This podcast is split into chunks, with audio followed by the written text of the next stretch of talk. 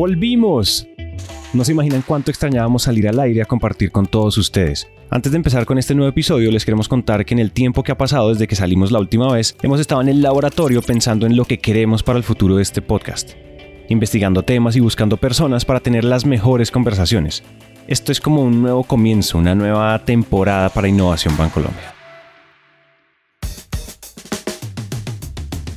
Bienvenidos a Innovación Bancolombia, un podcast en coproducción con Emprendete en el que traemos conversaciones poderosas en donde la innovación es la protagonista. Y con cada episodio queremos que se queden con lecciones aplicables para su propio contexto. Si les gusta este episodio, suscríbanse en Spotify y dejen una reseña de 5 estrellas en Apple Podcast. Eso nos ayuda a llevar la innovación a todos los oídos posibles. Hoy todo el mundo está pasando por una gran transformación, desde las preocupaciones ambientales y la carrera contra la crisis climática hasta la lucha social por la diversidad y la igualdad de género. Estas piezas están armando un rompecabezas que las empresas no pueden ignorar, y todo eso que está sucediendo cae en una categoría en la que tenemos que trabajar llamada sostenibilidad. Pues es que todo esto pone sobre la mesa retos que necesitan soluciones nuevas y acciones diferentes, en este episodio conversamos con personas que han vivido procesos de transformación sostenible en dos grandes empresas, en donde nos cuentan sobre las lecciones aprendidas y las cuatro cosas que tienen que suceder en una empresa para que la sostenibilidad no sea un adorno bonito, sino el protagonista de la película. Para empezar, tenemos que profundizar en algo y es que la sostenibilidad usualmente se asocia al impacto ambiental, pero eso es solo parte de un todo. En realidad, el término hace referencia a algo mucho más grande. Escuchemos a Beatriz Ocampo, gerente de sostenibilidad en Grupo Colombia. Mi visión de, sostenibilidad básicamente es, es cómo perduramos en el tiempo, es desde diferentes enfoques, desde lo económico, ambiental y social, cómo realmente unimos en esta triada generar un valor para la sociedad y poder aportar directamente. Y, tú tienes razón, hay, personas que posiblemente se enfocan en lo social y se enfocan mucho en, en este tipo de temas de, de ayuda a la comunidad, pero hay otros que se enfocan más en lo ambiental. En el caso de las empresas, tiene que ver también con esa expectativa que tienen nuestros grupos de interés, aquellos con los que interactuamos todos los días. Ahora escuchemos a Mónica Tangarife, del equipo de la Gerencia de Responsabilidad Social en Ecopetrol. Desde las comunidades hasta los socios, en el sentido de que esperan de nosotros que seamos un buen ciudadano corporativo,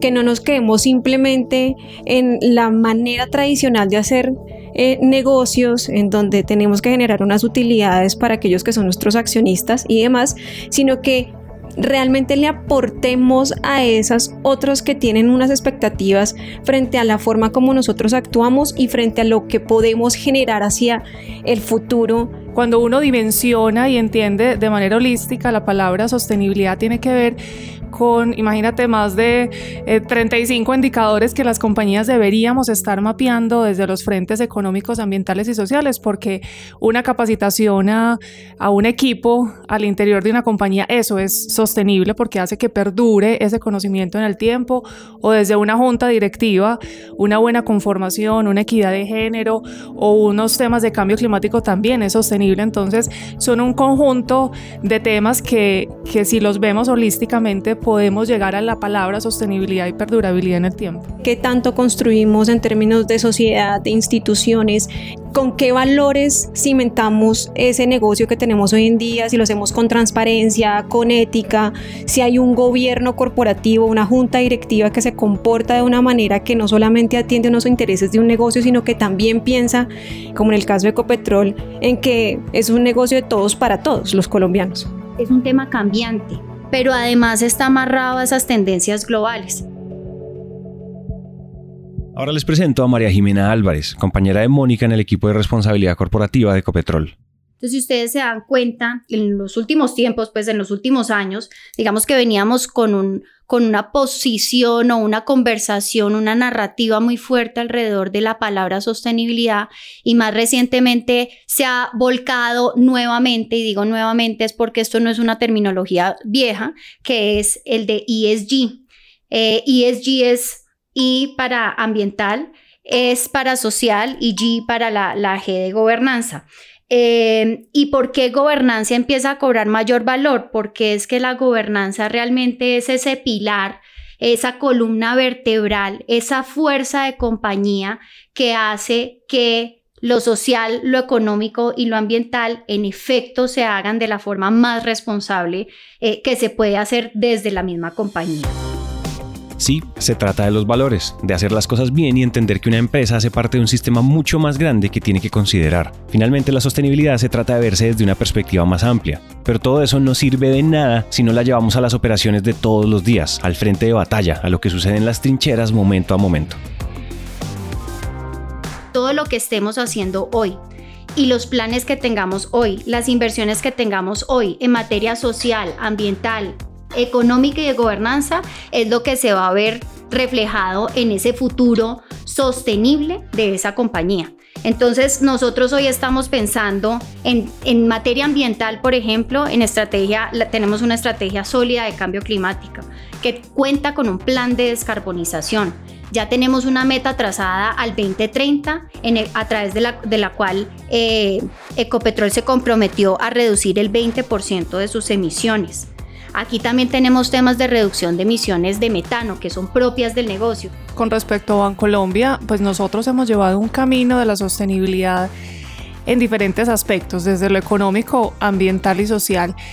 Primero, digamos, hicimos un zoom para nosotros al interior y el zoom al interior es que nosotros llevamos la sostenibilidad de la cadena de abastecimiento, tenemos unas cifras claras de coeficiencia, nosotros tenemos más de 700 sucursales y en esas 700 sucursales somos, y más de 44 edificios administrativos, somos muy rigurosos en los consumos de energía, en los consumos de agua, en cuanto consumimos de papel, en la digitalización de los, de los documentos, eso es, digamos, actividades claves que son para nosotros eh, como banqueros. Entonces, esas acciones en el día a día son muy importantes y en ese camino de la sostenibilidad para nosotros tener metas claras, tener unas metas que nos permiten no solo a corto plazo, sino a largo plazo poder tangibilizar la sostenibilidad es muy importante. Entonces, indicadores de coeficiencia, indicadores de qué tanto nuestra cadena de abastecimiento incorpora temáticas de sostenibilidad en lo que hace,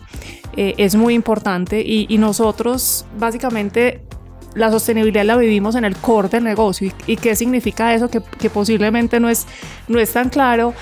Es básicamente lo que yo hago en el día a día, cómo incorporo criterios de sostenibilidad y ahí nosotros hemos desarrollado varios productos de sostenibilidad.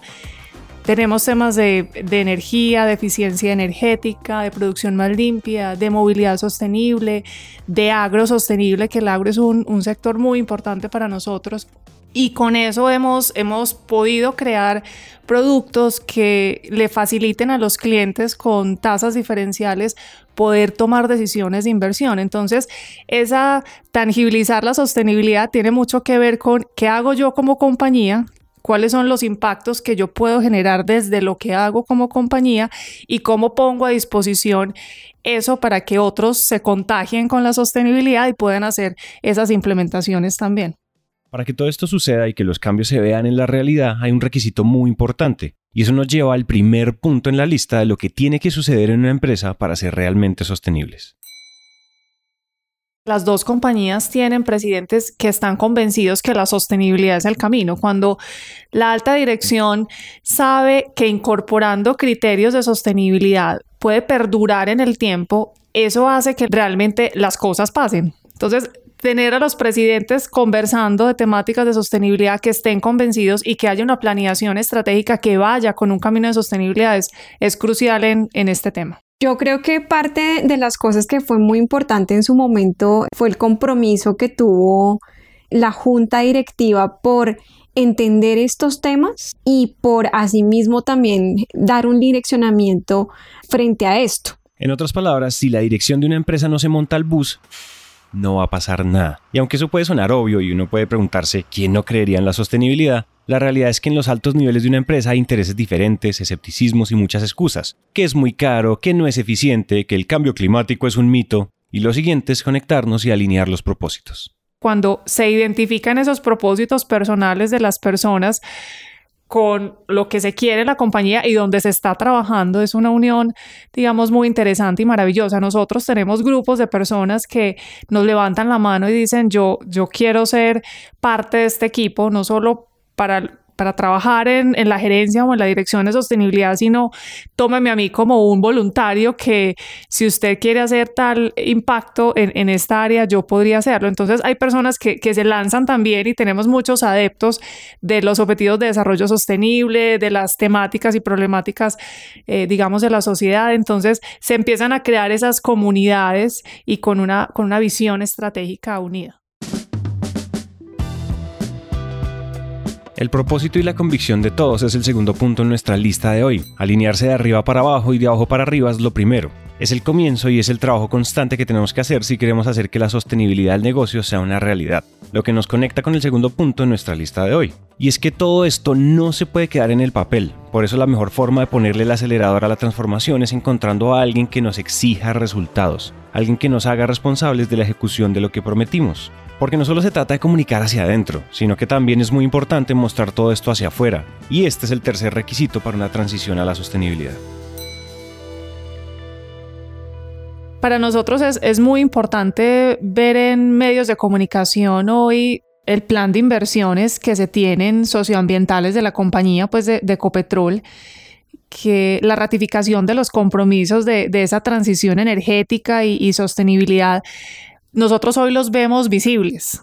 Entonces, verlos visibles, verlos tangibles y esa visibilidad en medios y en los grupos de relación para nosotros es, es importante. Eso ha generado, en el caso de Copetrol, unos movimientos interesantes en términos de darnos cuenta lo importante que es comunicar no solamente como tradicionalmente las empresas lo hacen, sino también encontrando incluso nichos a los que hay que llegarles con una información o mucho más sofisticada o mucho menos sofisticada, pero que sea asequible y entendible para todo tipo de público. Y por eso hemos trabajado fuertemente en los dos últimos años, en que haya una mejor información para todo aquel que la quiera encontrar eh, y que no solamente dependa de lo que cuentan terceros de la compañía.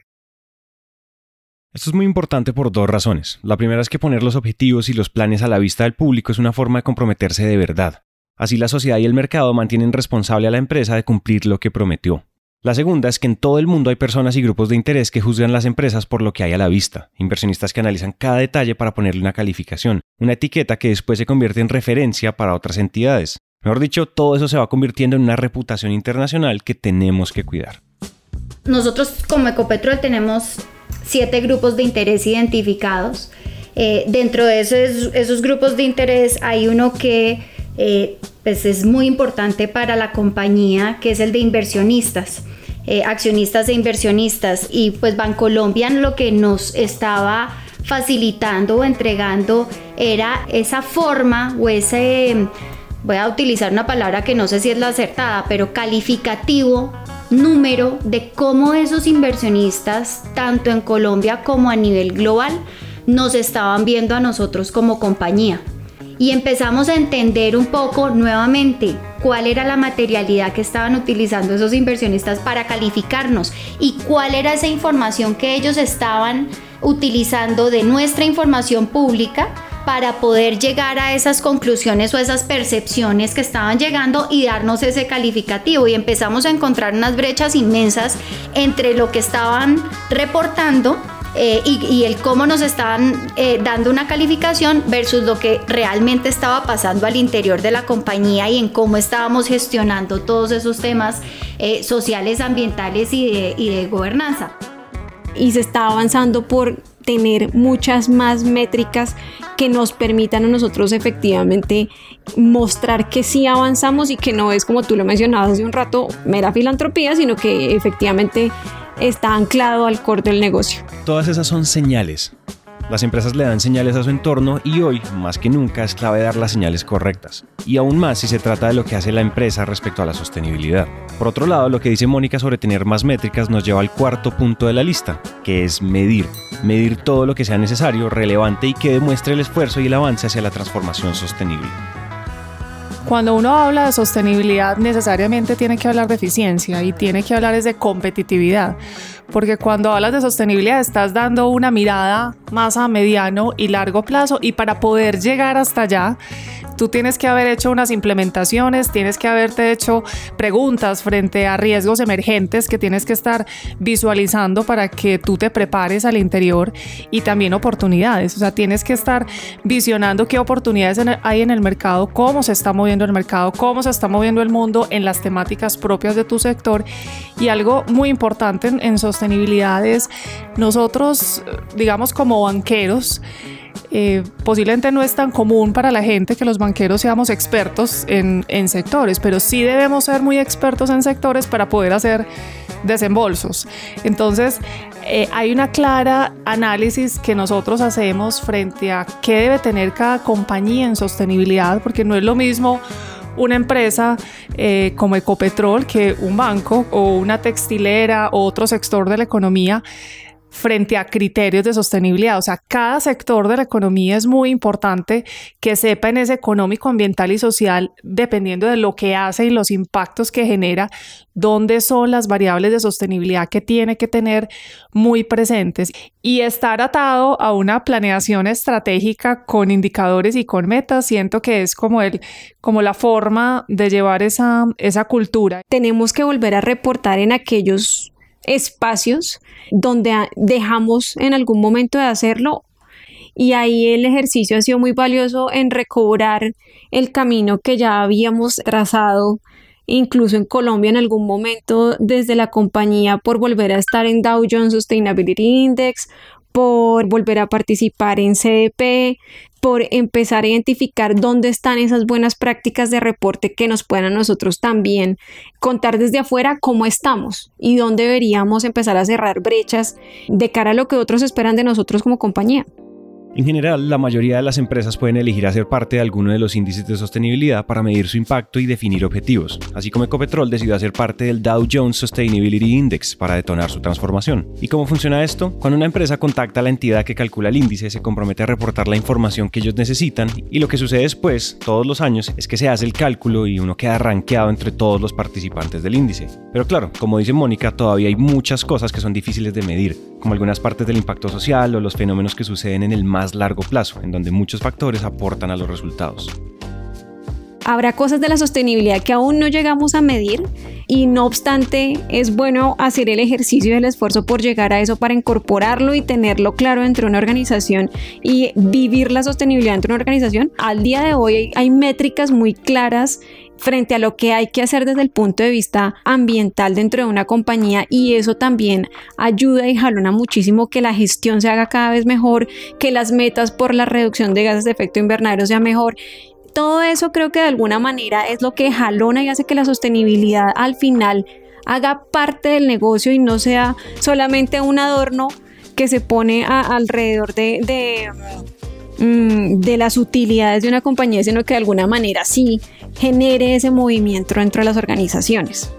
Cuando hablamos de medir tantas cosas y de poner metas que parecen inalcanzables, todo puede sonar abrumador. Y pues de eso se trata, de hacer las cosas muy bien y trabajar incansablemente por una misión más grande que uno y que la empresa misma porque en el fondo esa es la razón de ser de una organización. La sostenibilidad es un reto, es sacudir lo que ha hecho la empresa toda la vida para evolucionar, para asegurar su largo plazo. Y es que de eso se trata ser una empresa, es un reto que vale la pena, el esfuerzo, los costos y la incomodidad, porque se trata de la huella y del legado, de todo lo que van a recibir las siguientes generaciones.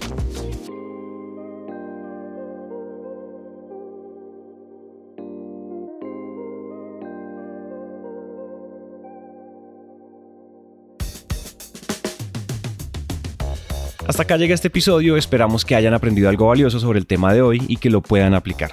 Si les gustó este episodio y nos quieren apoyar, suscríbanse en Spotify y dejen una reseña de 5 estrellas en Apple Podcast. Este episodio fue producido por Julián Cortés y el diseño de sonido fue realizado por Juan Diego Bernal. El trabajo gráfico fue hecho por Anja Cuña y Luisa María Ríos. Este podcast es una coproducción entre Bancolombia e Emprendete, una marca de Naranja Media. Mi nombre es Santiago Cortés y nos vemos en el siguiente episodio. Gracias por escuchar.